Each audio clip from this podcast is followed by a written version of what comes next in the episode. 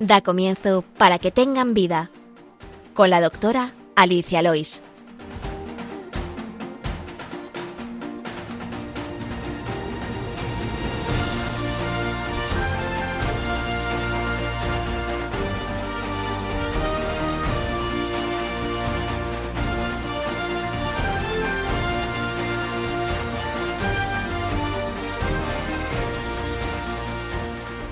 Muy buenos días, queridos oyentes de Radio María, y muy bienvenidos al programa Para que tengan vida. Les saludo hoy 20 de diciembre, acompañada de Leila Hernández, la doctora que ya me acompañó hablando del herpes y la varicela. Buenos días, Leila, gracias por venir otra vez. Buenos días, encantada de estar aquí otra vez contigo y, con nuestros oyentes. Pues sí, es una alegría. Pues eh, hace dos meses ya que, viniste y hoy nos propones otro tema. Cuéntanos. Pues habíamos pensado hablar de las cefaleas, lo que coloquialmente conocemos como el dolor de cabeza. Muy bien, pues voy a pasar a resumir el programa de hoy. En la sección El problema médico de hoy hablaremos de los distintos tipos de dolores de cabeza y del tratamiento de los mismos.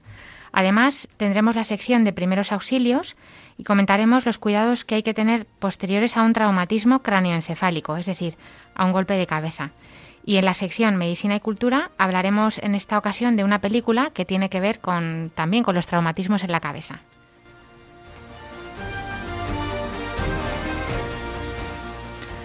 Alicia, antes de empezar con el tema, si te parece, nos recuerdas las vías para contactar con el programa y, si me lo permites, voy a animar a nuestros oyentes a no dudar en escribir sus dudas y si tienen algún deseo de tema para tratar en profundidad en un futuro programa. Así es, pues hay varias vías para contactar con nosotros. Pueden escribir sus preguntas al correo del programa, que es para que tengan vida o bien escribiéndonos una carta y enviándola a la dirección de Radio María que es Paseo Lanceros 2, primera planta, 28024 de Madrid. También pueden pedir una grabación del programa llamando al teléfono de atención al oyente de Radio María, que es el 91 822 8010. Hace su pedido y se les enviará grabado en un CD. Y por último, recordarles que nuestros programas están colgados en la sección de podcast en la página web de Radio María.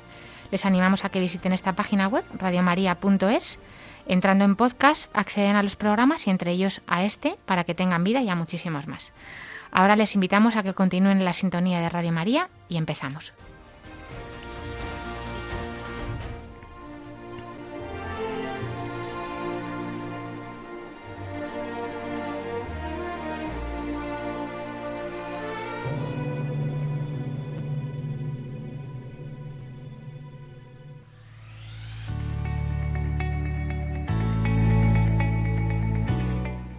El problema médico de hoy.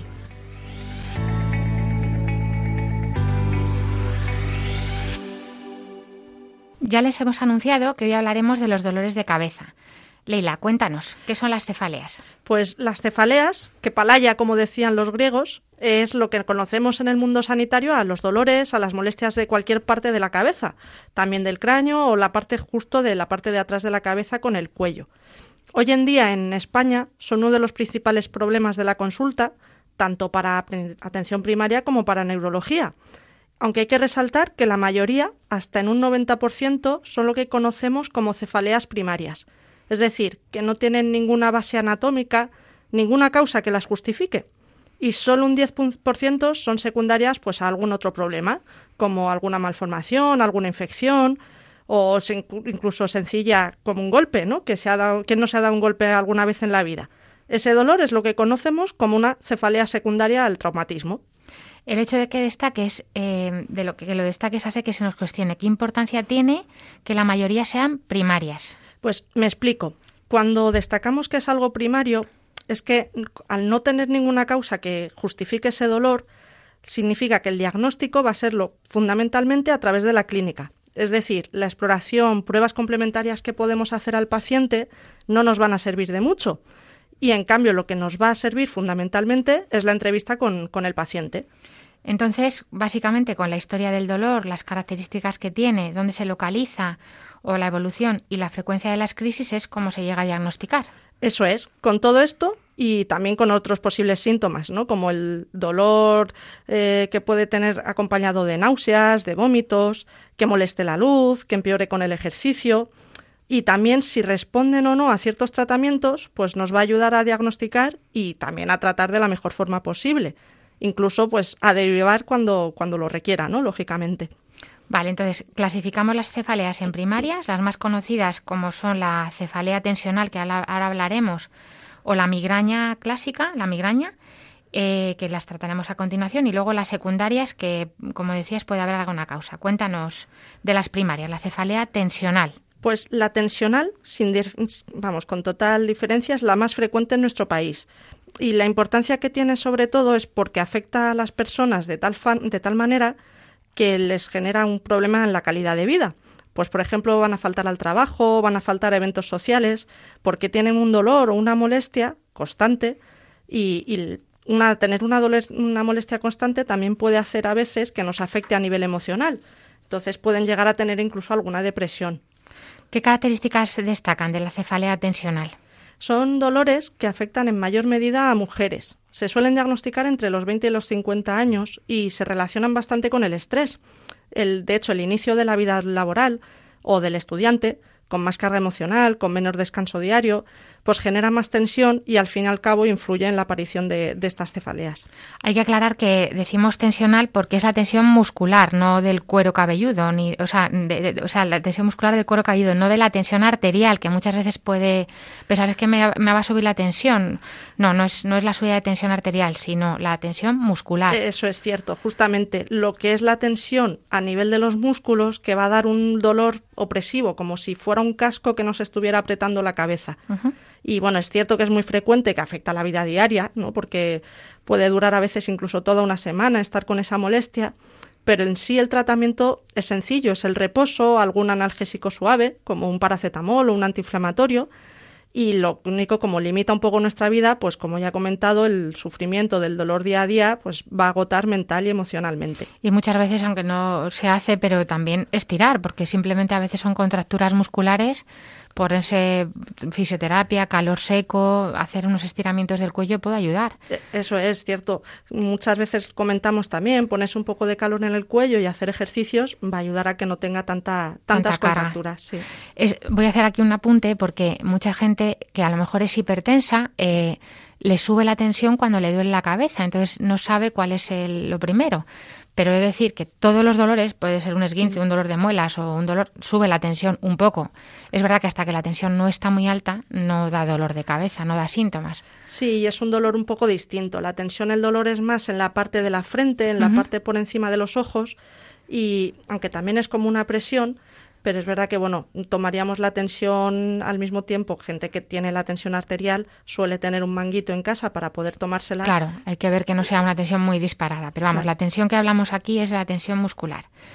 Y mm, se trata del tipo de cefalea más frecuente, hablamos de 62%, que es muchísimo de la, de la población general, de la, en las cefaleas primarias. Y luego está eh, también mm, la importancia del diagnóstico, ¿no? Una buena exploración física Cuéntanos cómo, cómo se hace esto. Pues la exploración básica, al fin y al cabo, es preguntarle al paciente cómo son los episodios, con qué frecuencia se dan, porque lógicamente no es lo mismo que sea una cefalea que dure menos de un día al mes o que tenga más de 15 días al mes, que no, lo que llamaríamos ya crónica, ¿no? Entonces, para eso, por ejemplo, se, se usa bien un diario de cefaleas, ¿vale? Durante al menos un mes le pedimos al paciente que apunte cuándo ha tenido el dolor de cabeza, de qué intensidad, si tenía algún síntoma acompañante y, cómo ha influido en, en, su vida diaria, ¿no? Esto nos vale para todas las cefaleas, que luego también hablaremos después, porque también estos calendarios de cefaleas yo uso el de la Asociación Española de Pediatría, no sé si lo conoces tú, te metes en la Asociación Española de Pediatría, lo puede ver cualquiera. Eh, calendario de cefaleas, pones en buscador de internet calendario de cefaleas y aparece. Y entonces ahí te vienen un montón de síntomas, pones la fecha y eso a los médicos nos ayuda mucho para saber pues cuánto de frecuente es, si es muy invalidante, si le mejora con algún analgésico, si le hace tenerse que meter en la cama o no.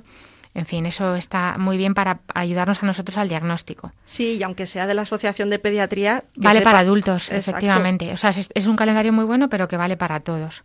Y para el tratamiento de la cefalea tensional, Leila, cuéntanos.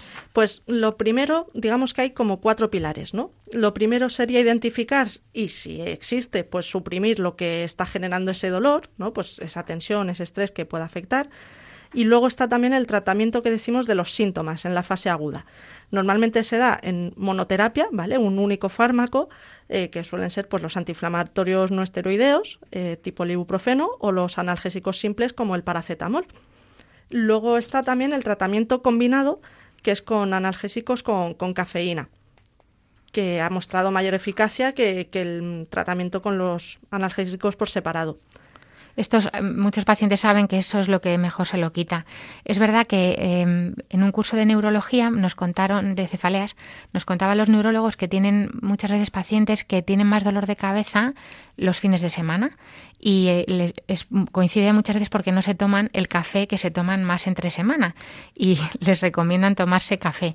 Es verdad que la cafeína también en exceso puede producir un dolor de cabeza, es una de las causas secundarias de, los, de, los, problemas que puede dar cefaleas secundarias, porque el exceso de cafeína puede dar dolor de cabeza y, además puede producir una cierta dependencia, o sea que si no se lo toman duele la cabeza más, pero bueno, como analgésico se ha usado clásicamente toda la vida para los dolores de cabeza. Sí, así es. Y luego, bueno, también está la posibilidad del tratamiento preventivo, ¿no? Cuando una persona pues tiene esas cefaleas tensionales, se puede dar mm, un tratamiento que son basados principalmente en antidepresivos, que tienen un efecto a nivel de neurológico sobre ciertos receptores y ciertos transmisores que hay a nivel neurológico y entonces podrían tener influencia en estos pacientes que además, como decía antes, al tener ese dolor constante pueden llegar a tener cierta depresión. No hemos dicho que en el tratamiento combinado también a veces usamos antieméticos, que de hecho los ponemos mucho cuando viene el paciente de, urgencia, porque bueno, a veces se asocia a náuseas, pero es que además mejoran el dolor, porque aumentan la, absorción de los analgésicos de los otros, y también usamos muy frecuentemente, si hay mucha tensión muscular, pues relajantes musculares para evitar esa tensión que decías. ¿no? Eso, eso es verdad. Y luego, como decíamos justamente a través de los temas musculares, el tratamiento no farmacológico, ¿no? El hecho de hacer ejercicios de la musculatura, la fisioterapia, todo ese tema de terapias manuales a nivel muscular que podrían ayudar. Aunque eso sí, este tratamiento hay que reevaluarlo. Muy bien. Vamos a seguir con otros tipos de cefaleas. Tenemos la, de las primarias hemos hablado de la migraña. ¿Cómo se diferencia la migraña de la cefalea tensional? Cuéntanos. Pues la migraña, que afecta más o menos al 15% de la población, al igual que la tensional, también afecta más a mujeres, aunque en este caso es más en la adolescencia. Y además es muy común que en la familia haya antecedentes también de migraña, pues de la madre, de la abuela. Aunque bueno, la intensidad es un poco más fuerte que la de tensional y el dolor no es tanto como si fuera un casco que aprieta, sino como un martillo que está golpeando. Es lo que llamamos el, el dolor pulsátil, porque ese dolor pues está constantemente en la cabeza, golpeando una vez y otra y otra, y, y, entonces va a generar esa molestia constante. Más pulsátil. ¿Y se diferencia eh, de la tensional en que hay más síntomas en la migraña normalmente, ¿no? Sí, es cierto. En la migraña es verdad que suele irse con, se verse con náuseas, con ganas de vomitar, incluso con vómitos también, y hay dos características bastante singulares, que es el hecho de que la luz o de que el sonido empeoren el dolor. Entonces, si antes era el reposo lo que mejoraba, aquí es el reposo, pero en una habitación a oscuras y en silencio. Y en silencio. Es verdad que algunos tipos de dolores de cefalea tensional muchas veces es que se mezclan con las migrañas. Hay mm. gente que tiene la patología mixta, cefalea de características mixtas, y aunque no sea una migraña tan clásica, sí que también le molesta la luz o le molesta el sonido. Y eh, además de, de, los tratamientos que hemos hablado, que también se pueden usar en esta migraña, en la cefalea tensional.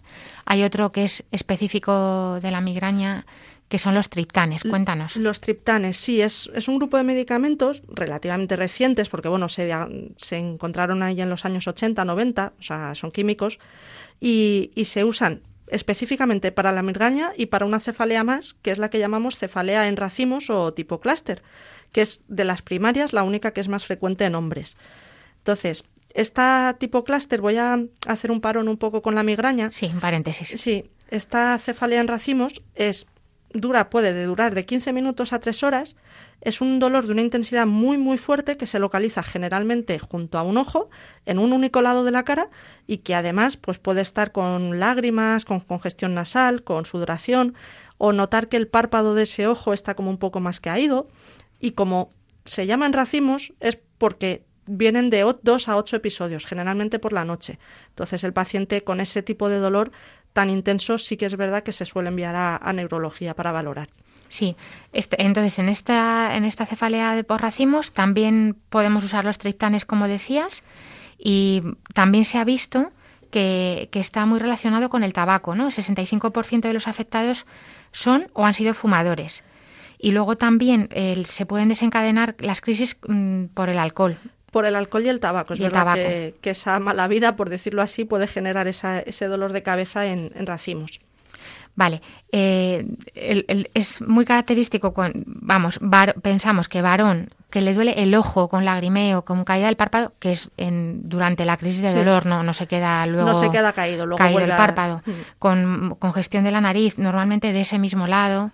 Esta mm. se llama cefalea en racimos y además eh, tiene un problema y es que puede, eso, racimos es que ha venido un episodio y en el mismo día pueden tener hasta ocho, se han descrito, ¿no? Hasta ocho. Y además es que en este caso el antiinflamatorio, el paracetamol, opioides menores tampoco se ha visto que puedan ayudar en el tratamiento de estas crisis. ¿Y qué, usamos en estas? El, pues usamos o usábamos la oxigenoterapia y, y los triptanes, precisamente pero la oxigenoterapia... Poner, oxígeno alto flujo, pero hemos tenido el problema con el COVID, ahora en los centros de salud, pues nosotros por lo menos en el nuestro no lo podemos usar por el problema de la transmisión de virus, pero es verdad que les alivia muchísimo y es un tratamiento que no tiene efectos secundarios. Sí, En 20 minutos con oxígeno alto flujo la verdad es que suelen mejorar bastante, aunque a veces hay que ayudar con otras cosas. Sí, y entonces para ayudar generalmente damos los, los triptanes. Aunque es verdad que los triptanes tienen un, inconveniente y es que en personas que tienen una enfermedad del corazón o que han tenido un infarto un ictus, eh, que tengan angina o incluso que estén con una hipertensión arterial que no esté bien controlada, pues es un tratamiento que no, se recomienda. Correcto. Y, por ejemplo, como hemos dicho que vienen por, por racimos, eh, si, le, si le da un ataque a un varón, que suelen ser varones de, de este tipo de cefalea, ¿qué tendría que hacer? Mm, o sea, ¿podríamos usar algún tratamiento preventivo para que no le den los ocho? Eh, pues sí, es verdad que hay tratamientos preventivos que se están dando, que son el verapamilo o la prednisona, que es un corticoide, y se dan durante cinco días y luego se va rebajando la dosis de la prednisona para intentar ayudar a que la frecuencia de las crisis vaya disminuyendo. Pero bueno, aparte de eso, pues lógicamente el, evitar el consumo de alcohol o del tabaco. Vale, o sea que em, en, principio usaríamos los triptanes, salvo que haya contraindicación, y para prevención, porque además los triptanes eh, son unos fármacos que no todo el mundo conoce, pero vamos, los que son migrañosos los conocen casi todos, es que vienen dos o seis comprimidos en la caja y son bastante más caros, porque además no se pueden usar como mucho dos, eh, o sea, uno y a la hora dos y, y máximo eso al día. Sí, de hecho, máximo cuatro en una semana incluso, o sea, si se tiene la migraña o en este caso la cefalea en racimos, al día siguiente se podrían volver a tomar los otros dos, pero luego habría que esperar para volver a tomarlo. Entonces es verdad que, cuesta. Bueno, pues después de este paréntesis de la cefalea en racimos, que era otra de las primarias que estábamos hablando, nos habíamos quedado con las migrañas, que es un poco la joya de la corona de las cefaleas, ¿no? Sí, sí, sí. ¿Por qué? Pues a ver, esta principalmente esa cefalea severa, recurrente y que además, pues eso, como decíamos, está acompañada con las náuseas o con los vómitos y con la sensibilidad de la luz y del sonido, ¿vale? se desarrolla en el transcurso de varias horas o incluso días. Y, y, bueno, hay que distinguir entre las migrañas que tienen lo que llamamos el aura y las que no tienen ese aura. ¿Qué es lo del aura? Pues el aura es el lo suelen tener además el 25% de las personas que tienen migraña y esas personas saben muy bien de lo que se habla, ¿no? Que es un episodio un poco transitorio en el que el cerebro está como un poquito alterado, por decirlo de una forma. No notan a lo mejor bien una sensibilidad o están como un poquito confusos, obnubilados y, y hay veces que se puede tener ese episodio de áurea sin necesidad de tener luego la, el dolor de cabeza. Vale, o sea que aclarando un poco, las migrañas, eh, esos dolores de cabeza más de un lado como martillo que molesta la luz, el sonido, pueden o no tener unos síntomas neurológicos previos que se llaman aura y, y, luego puede haber migrañas más crónicas que duran, o sea, que tienen más episodios al mes. Entonces, vamos a, diferenciar cuatro, cuatro, fases que tiene la migraña típica, eh, que es la que tiene aura, que sería el, pródromo, que es la, la, primera parte del antes de que aparezca el dolor de cabeza, los, los, síntomas previos, luego el aura, la cefalea como tal y luego el pósdromo o fase final. El pródromo, que ocurre en el 77% aproximadamente, son síntomas eh, afectivos o vegetativos que aparecen 24 o 48 horas antes del dolor de cabeza, que pueden ser bostezos muy frecuentes, esto es, esto es habitual, cansancio, cambios de humor, síntomas gastrointestinales, rigidez de cuello, antojos con la comida. Eso, eso puede pasar eh, las, las 24 o 48 horas antes del dolor de cabeza gordo. Puede no haberlo este pródromo, no, no es obligatorio. Luego puede estar el aura, que se experimenta alrededor del 25% de las migrañas y es un episodio transitorio de disfunción cerebral focal que se desarrolla antes de la cefalea o incluso también coincidiendo luego con el dolor y normalmente gradualmente durante más de cinco minutos. Y también, como decía, hay, hay como decías tú antes, Leila, hay auras asociadas sin cefalea, o sea, hay auras aisladas, esos síntomas neurológicos que ahora voy a contar, sin la cefalea. Eh, porque auras hay muchos tipos, como igual que síntomas neurológicos hay muchos, pues se puede haber eh, muchos tipos de auras. Voy a mencionar algunos, los más frecuentes, por no, por no tardar mucho, pero vamos, los más frecuentes son los visuales. Y es muy característico que el paciente cuenta como si viera un caleidoscopio. Estas, estos juegos que usábamos de niños que tienen mm. fichitas de colores y que los vas girando, pues eh, como formas geométricas que el paciente ve con los dos ojos. Esto nos ayuda a distinguirlo de algo ocular, porque si fuera algo del ojo sería solamente en uno. Eh, y también es muy frecuente que cuenten, bueno, lo que llamamos en medicina espectro de fortificación, que son es una especie de curva, como si miráramos desde el cielo en un, en un mapa una fortificación de una ciudad amurallada o algo así, pues, pues se ve como si fuera eso, los muros de una ciudad, ¿no? Y, también pueden haber eh, auras sonoras, como pitidos o pérdida de audición, o sensoriales como dolor, ardor o motoras incluso, que esto es más de causa genética, suele heredarse, como que se pare la una parte del cuerpo, se paralice. Eso es. Y después del aura ya es cuando aparece el, dolor de cabeza, propiamente dicho, ¿no? Es esa cefalea que decíamos solo en un lado, pulsátil, y que además se va empeorando a lo largo de, de una o de varias horas que puede ir acompañada o no de las náuseas, de los vómitos, de la fotofobia, ¿vale? Que es ese, eh, esa molestia con la luz, o de la fonofobia, que es con el sonido, y en algunas ocasiones también lo que llamamos osmofobia, que es la aversión a ciertos olores. ¿no? Entonces, claro, obliga al paciente a irse a una habitación, a un lugar oscuro, a un lugar silencioso, eh, para pues estar un poco más tranquilo y que no le molesten esos agentes externos. Muy bien.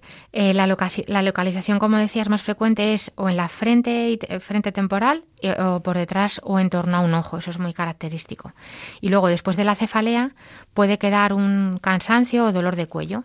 Y es muy importante, pues, que los pacientes que ya lo conocen, pues tengan cuidado con los desencadenantes. Sobre todo el estrés es lo más frecuente. También hay muchas mujeres que les afectan las hormonas. De hecho, eh, bueno, pues el periodo perimenstrual es muy frecuente que haya comida, que haya eh, dolor o periodos de ayuno, también el clima o trastornos del sueño. Y bueno, pues eh, es verdad que los tres tipos de cefaleas que hemos comentado primarias tienen unas características distintas que, como decíamos al inicio, pues eh, la historia nos ayuda mucho al diagnóstico. Pero bueno, vamos a, explicar un poco, si te parece, una exploración física neurológica básica que, hacemos a los pacientes que nos cuentan la cefalea. Sí, porque es verdad que, que la gran mayoría de dolores de cabeza no, no tengan esa causa que los justifique, como sí que existe ese 10% que, que, en las que hay que buscar si hay algo detrás, pues para ello hacemos una exploración básica y consiste en unas cosas muy sencillas. Por un lado, ver si tiene fiebre o no. lógicamente, un dolor de cabeza que está con fiebre, pues hay que buscar que no haya una infección detrás, ¿no? O también, pues la tensión arterial, como decíamos antes, como para valorar que no estuviera la tensión muy alta, es así la arterial, no la muscular. La arterial Y, luego también eh, tenemos que hacer una exploración neurológica básica, que esa se hace en el centro de salud, no se necesita de ningún tipo de, instrumental. Y al paciente le puede parecer que le estamos haciendo hacer cosas raras, eh, porque al fin y al cabo le vamos a pedir que abra y cierre los ojos, que siga con la mirada un objeto, que saque la lengua, que saque la lengua, le enfocamos la luz, los ojos con una luz, con una linterna. Eh, que cierre los ojos fuerte, que apriete los dientes, que levante los brazos, que haga fuerza, ¿no? Que, que se ponga a caminar por la consulta o incluso que cierre los ojos y estando de pie que se toque la punta de la nariz, primero con un dedo con el otro, ¿no? Exacto. Entonces, Eso nos da muchísima información, porque si hay algo alterado ahí, nos hace sospechar que pueda haber algo más. Sí, exacto. Si hay algo ahí afectado, pues sabemos que algún nervio que está dentro del cráneo o que haya alguna zona eh, por dentro que pueda que, podría verse afectada y, ahí en esos casos sí que se tiene que derivar o a neurología o, a urgencias, ¿no? Para realizar ahí sí una prueba de imagen tipo un, escáner. ¿Y qué otras circunstancias eh, podríamos también eh, hacer? O sea, tendríamos que pensar que hay que mandar también a urgencias, al neurólogo, cuando tenemos síntomas de alarma. Pues es, es eso, se llaman síntomas de alarma porque nos alarman de, de, que hay algo más allá. Entonces, principalmente es el dolor de cabeza cuando es muy intenso, ¿vale? Que decimos 10 sobre 10 y que además es de un inicio súbito, totalmente inesperado, ¿no? Cuando viene un paciente y dice es el peor dolor de cabeza que he tenido en mi vida y ha empezado de pronto, ahí directamente al, al hospital. Eh, también cuando hay un empeoramiento reciente ¿no? de la frecuencia o de la, o de la intensidad de una persona que tiene un dolor de cabeza de forma crónica, pero que ha empeorado bruscamente y, o bien en la intensidad o bien en la frecuencia. Claro, es importante por eso no, no, no, no darle importancia a los dolores de cabeza de gente que ya tenía dolores de cabeza, porque si es un dolor diferente o muchísimo más intenso, pues hay que valorarle, hay que verle, explorarle, como decías antes, una exploración que nos puede hacer pensar que es lo mismo de siempre o que hay alguna cosa más. Exacto, y por eso revaloramos siempre después del tratamiento para ver cómo, cómo evoluciona. Exacto. Y luego también es un signo de alarma que ocurra por la noche, que, o sea, que despierte al propio paciente. No, es verdad que hay dolores de cabeza que te acuestas ya con él. Exacto, sí, pero hay veces que eso, un dolor de cabeza, un paciente que se acuesta totalmente normal, por decirlo de una forma, y que acude porque dice que ese dolor de cabeza le ha despertado, que se ha despertado porque de pronto ha notado esa presión o ese pulso en la cabeza, en esos casos sí que tenemos que enviarlo. Además son dolores de cabeza que cuando empiezan eso por la noche suelen ser muy repetidos, entonces ya el paciente consulta porque es que cada noche me despierto con ese dolor de cabeza. Muy bien. Y luego, por supuesto, pues si hay pérdida de conocimiento, o, bueno, claro, algún signos meningios, crisis epilépticas, por supuesto. Claro, cuando hay algo que se acompaña además, de hecho, un dolor de cabeza después de una pérdida de conocimiento, el dolor de cabeza casi es lo que menos nos preocupa. Claro, mucho más importante es porque, se ha, porque ha perdido el conocimiento. Claro. Bueno, y hay otro tipo de dolor de cabeza que, que bueno, es un poquito distinto a estos que hemos hablado, pero por, mencionarlo porque es importante y también por su frecuencia, que es un dolor en un nervio de la cara, el nervio trigémino, que es el que eh, inerva la sensibilidad de la sensibilidad de la cara. Y se suele se suele dar habitualmente bueno pues es como un dolor eh, como si fuera eléctrico, que lo cuenta el paciente como si le estuvieran lancinando, es lancinante, es... Eh, es un calambre al punzante, eso es, un calambre porque es de un nervio, y se inicia bruscamente, es verdad que la duración pues es más breve que una, cefa, que una migraña, suele durar de un segundo a dos minutos, pero muy intenso, normalmente en un solo lado, por suerte, para el paciente, menos mal. Eh, y es verdad que puede recurrir y localizarse, pues eso, en una o más ramas del nervio de la cara que tiene tres, la que va a la frente, la que va a la parte media y la que va a la parte de abajo. Puede ser toda la cara o alguna de las ramas. Eso es. Y es verdad que puede iniciarse a cualquier edad, aunque es verdad que en este caso la mayoría son idiopáticas, es decir, que desconocemos el, por qué se dan y se dan en, generalmente en mayores de 50 años. ¿no? O sea, como decíamos, no sabemos muy bien por qué, por qué se origina este dolor, se supone, se cree que hay un efecto de una desmielinización, ¿vale? Que es la capa que recubre el nervio. Que Por empieza... el desgaste simplemente. Eso es. Por eso además en gente de más de 50 años y eso suele ser la causa. Y esta neuralgia pues se trata como otras neuralgias, como hemos hablado también con la neuralgia del, del herpes zóster, con fármacos anticonvulsivos, anticomiciales que llamamos, pero bueno, siempre buscando la menor dosis eh, que sea eficaz para el paciente y durante el, menos, el menor tiempo posible, claro. Eso es. Pero bueno, si te parece, Alicia, vamos a, pasar a dar unas pequeñas pinceladas sobre, sobre las cefaleas secundarias. Muy bien. Las secundarias, como nos decías al principio, son las cefaleas que sí que tienen una causa que justifica el dolor, pero como hay múltiples posibles causas, no vamos a detallarlas todas. Así que Cuéntanos, si quieres, Leila, algunas que creas que sean más relevantes. Vale, pues como decíamos antes, justo las que se deben a alimentos, como decíamos por el café, o por el alcohol, o por otros, las que se deben a cambios del hábito de vida, incluso el hecho de irse de, a viajar de Madrid a la playa, el cambio de presión atmosférica o a la montaña, pero bueno, las más relevantes o las que mayor importancia van a tener son las que se deben, por ejemplo, a una infección como las meningitis, ¿no? que eh, las meninges, para que me entiendan, son una capa que recubre el cerebro y a veces, pues por algún virus, por alguna bacteria, se pueden inflamar esas capas y entonces generan una, una presión y dan un dolor que se acompaña de fiebre, de otros síntomas por la infección y que a veces pueden ser... A veces se acompaña de fiebre, porque a veces puede no haber fiebre. De hecho, algunos pacientes no, pueden no tener fiebre y tienen un dolor, pues eso, muy, muy intenso, con signos que, bueno, es verdad que nosotros si hay una exploración que en la exploración podemos descubrir que son o sea intuir que son meningios porque porque los, los signos son son positivos no claro y bueno es una infección que, que puede llegar a ser mm, o sea, mortal al fin y al cabo y creo que lo comentasteis justamente con el doctor Ricardo Gómez que hay una, una vacuna hablando de las vacunas sí sí el otro día. Y luego, bueno, también están las secundarias a alguna enfermedad vascular, ¿no? A tanto craneales como cervicales, ¿no? De los vasos que llevan la sangre o que la recogen y que pues porque haya un mayor flujo, porque haya mayor presión del líquido a nivel de la cabeza o porque haya una ausencia ¿no? de ese riego sanguíneo, pues se puede generar un dolor de cabeza y lógicamente también las enfermedades tumorales, ¿no? cuando hay un, una masa, una lesión que está ocupando un espacio o que está presionando una zona del cerebro, como no, pues no puede salir por ningún lado, al fin y al cabo está el cráneo que lo, que lo sujeta, sí que es verdad que pueden dar pues también un, un dolor secundario a ese tumor, ¿no? Y, seguramente también pues el no descansar, ¿no? El... el... no dormir, eso cualquier padre con niños. Pero bueno, eso sería también mucho de la cefalea tensional. Sí, sí, sí. Así que nada, vamos a ver. Em, de las vasculares eh, y tanto las craneales como las cervicales, es verdad que yo tengo un poco de manía lo que decías eh, de que puede haber dolores de cabeza que empeoren y entonces nos dan síntomas de alarma en pacientes que a lo mejor ya tenían dolores anteriores. A mí la verdad es que me gusta mandarles al neurólogo a, las, a que les valoren eh, alguna vez por mm, los dolores de cabeza muy muy frecuentes o que necesitan mm, mucho tratamiento.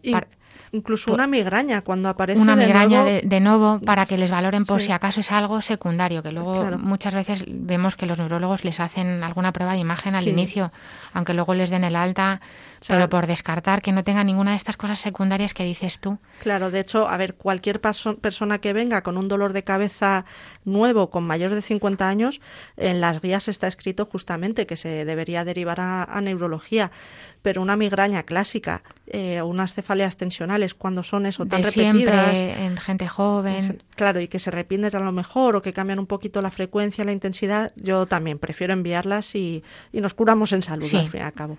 Muy bien, pues para resumir todo esto, si te parece, porque hemos hablado de muchas cosas. Mm, ¿Qué, le podemos decir a nuestros oyentes para llevarnos a casa? Pues vamos a destacar tres, tres apuntes. Uno, que las cefaleas, los dolores de cabeza, generalmente no tienen una causa que las justifique, ¿vale? Que suelen ser lo que llamamos primarias.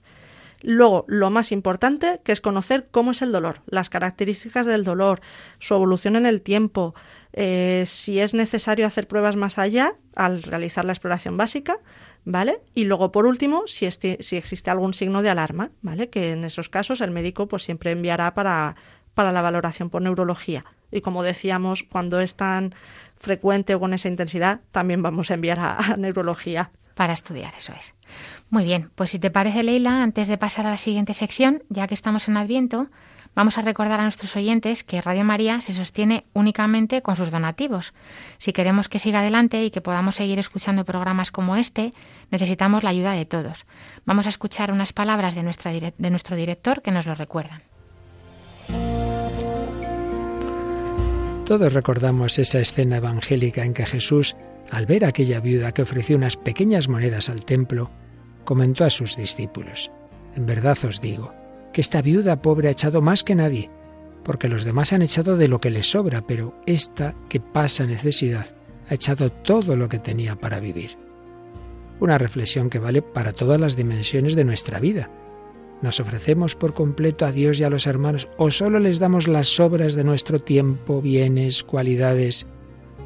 El propio Hijo de Dios se nos ha entregado por completo al compartir nuestra vida desde el pesebre a la cruz. También María y José pusieron sus vidas al servicio incondicional de Jesús. ¿Y nosotros? ¿Qué estamos dispuestos a hacer este año para prepararnos al nacimiento de Cristo?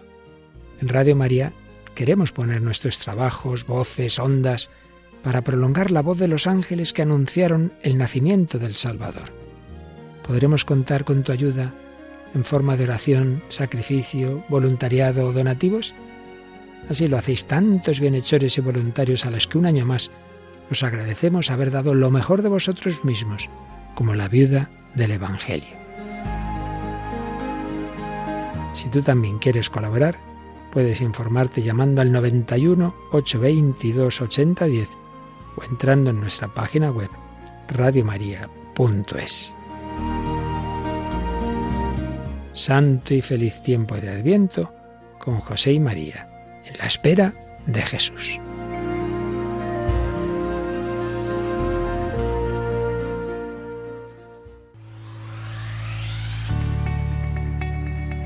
Primeros auxilios. Les recordamos que estamos en Radio María, en el programa Para que tengan vida, hoy con la doctora Leila Hernández hablando sobre los dolores de cabeza. Y en esta sección de primeros auxilios, eh, muy apropiadamente, hoy nos vamos a, dedicar a los cuidados posteriores a un golpe en la cabeza, así me ha sugerido Leila, me parece fenomenal, porque los traumatismos cráneoencefálicos, que son los golpes a nivel craneal, que además eh, pueden afectar al interior, al encéfalo y lo que está dentro de la cabeza, pues es muchas veces una preocupación, ¿no? ¿Qué pasa después de un golpe en la cabeza? Sí, pero si te parece antes de entrar en materia, voy a decir a los médicos nos encanta clasificar y graduar todo, ¿vale? Hacemos clasificaciones, escalas de casi todo y según se cumplan unos criterios u otros, pues vamos a definir las patologías o la gravedad y en este caso en los traumatismos a nivel craneal pues no podía ser menos. ¿Y qué define la gravedad en los traumatismos craneales? Pues lo que llamamos la escala de Glasgow, ¿vale? Es una escala muy sencilla también de realizar en el momento por el médico que lo atienda y nos vamos a fijar básicamente en cómo responde y actúa el paciente. Así dando en resumen lo más sencillo, según si el paciente va a responder tras el golpe o si está confuso o si hay que despertarlo, pues ya pueden ustedes imaginar que el que no está consciente va a tener más gravedad que el que sabe dónde está y responde con normalidad. De hecho, también nos fijamos en eso, en cómo habla, en cómo responde, en si es capaz de mantener una conversación fluida o si balbucea o si solo gime cuando se le intenta hablar o incluso si ni siquiera responde, que lógicamente, al igual que si está inconsciente, pues ya nos dice que está grave, ¿no? Y por último, pues en cómo se mueve cuando, cuando se le estimula, ¿no? Cuando se le intenta movilizar, cuando vemos si con el dolor está más flexionado o si está más estirado, lo que dirían antiguamente como más catatónico, pues también nos ayuda a, conocer un poco la gravedad. Y además eh, de esa clasificación, un traumatismo en la cabeza se clasificará como leve, moderado o grave por el mecanismo como se haya producido, ¿no? Es decir, no es lo mismo un accidente de tráfico a más de 100 kilómetros por hora con un golpe con, que un golpe con una puerta cuando uno va caminando simplemente o a nivel del suelo que se caiga, ¿no? Exacto. Y, de igual modo, pues también nos vamos a fijar en, en, si hay heridas o en si se produce o si se sospecha que puede haberse producido una, una fractura.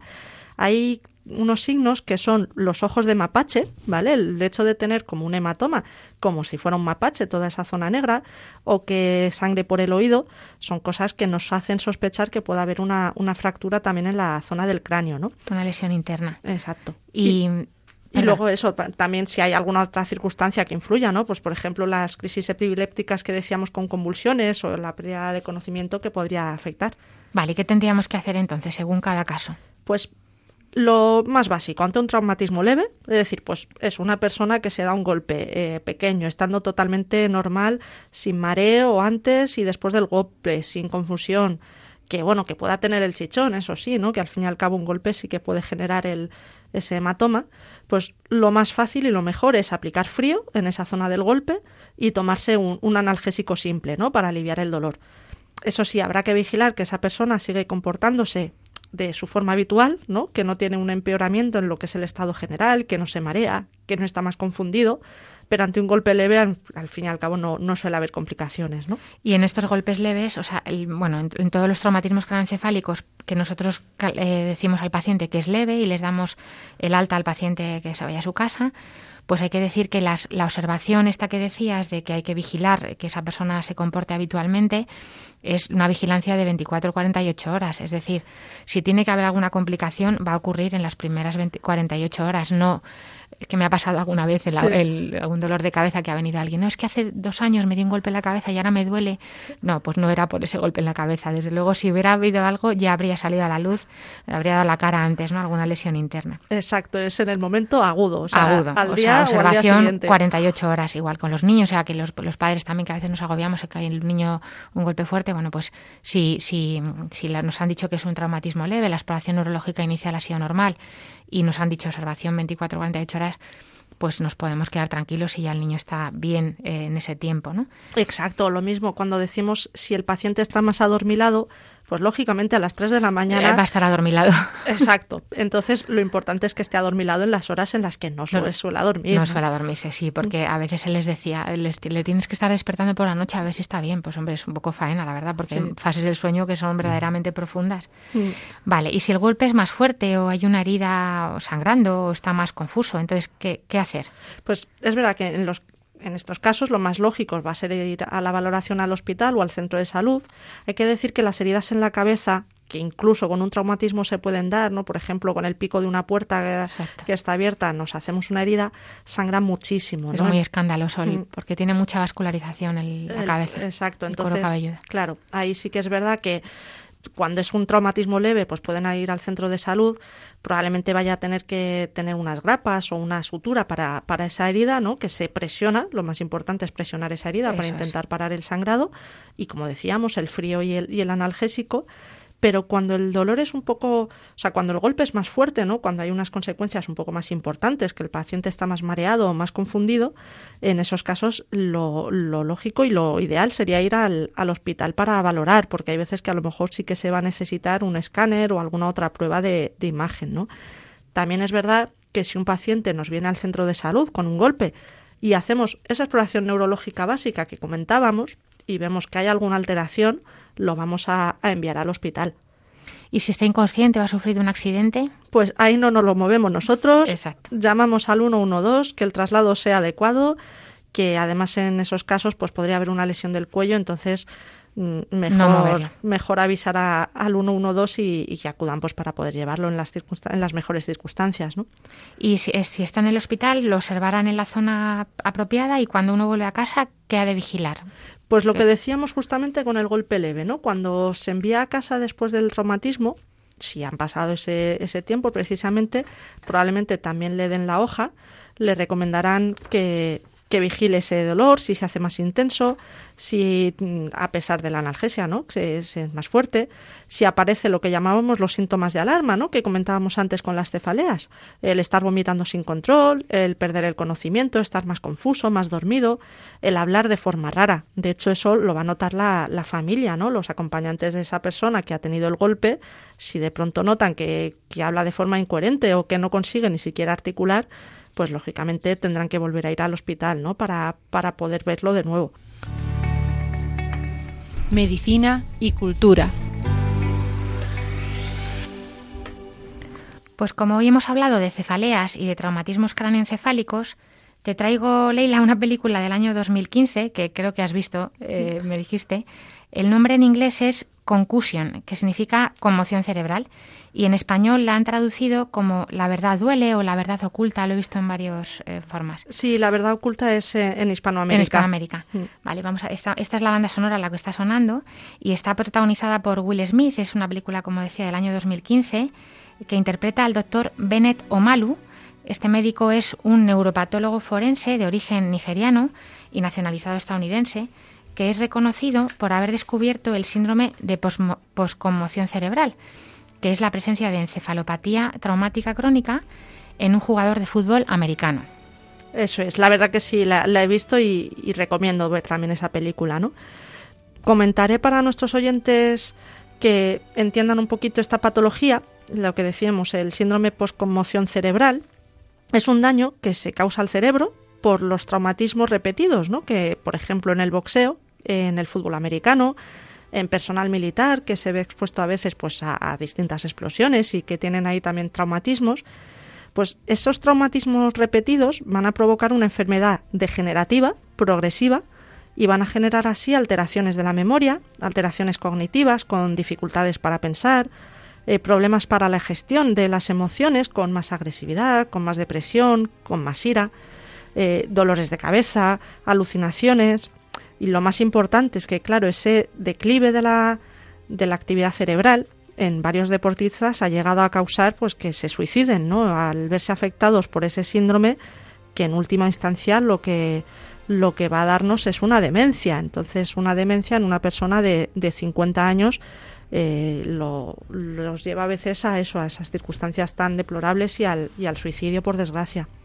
Esto es lo que valoró el doctor Omalu, que se nos relata la película, y es una, es una patología que ya se había visto en boxeadores en, ya en 1949, pero la película relata cuando el doctor Omalu lo diagnostica inicialmente en un jugador de fútbol americano en Pensilvania y cómo luchó por investigar y dar a conocer la verdad teniendo en contra a la NFL, a la Liga Nacional de Fútbol Americano que manejaba muchísimo dinero y era muy complicado porque eran muchos los intereses que, económicos que tenía que cubrir. Eso es, al fin y al cabo, cuando hay pues sociedades, digamos, con tanto nivel económico que podían verse afectadas a ese nivel, decidieron pues ir en contra de, del doctor Omalu. De la, evidencia científica y el, este, bueno, pues trataron de desacreditar la información publicada, incluso llegaron a acosar al doctor Omalu y a su equipo de, de investigación. La verdad es que es una película muy interesante y que recomendamos. Sí.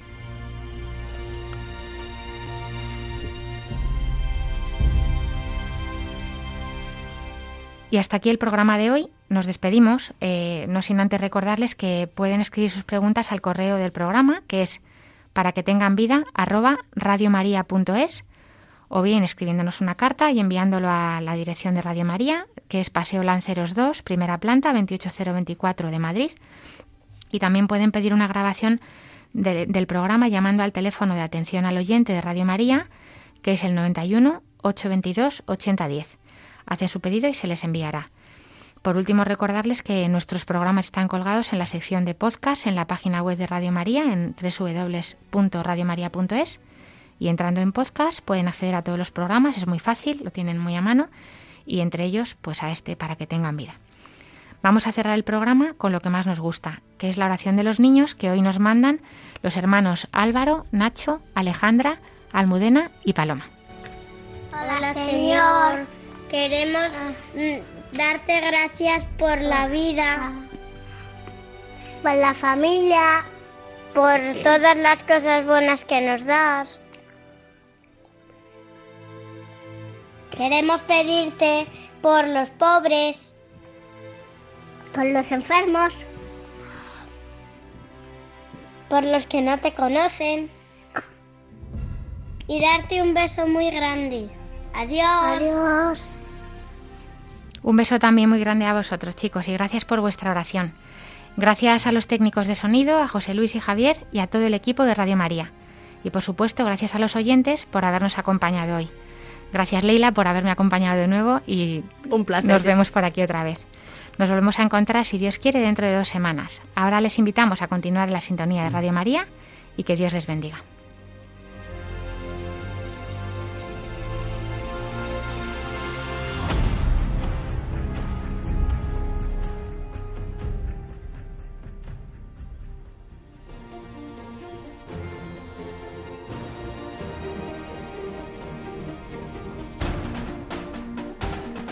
Así concluye Para que tengan vida con la doctora Alicia Lois.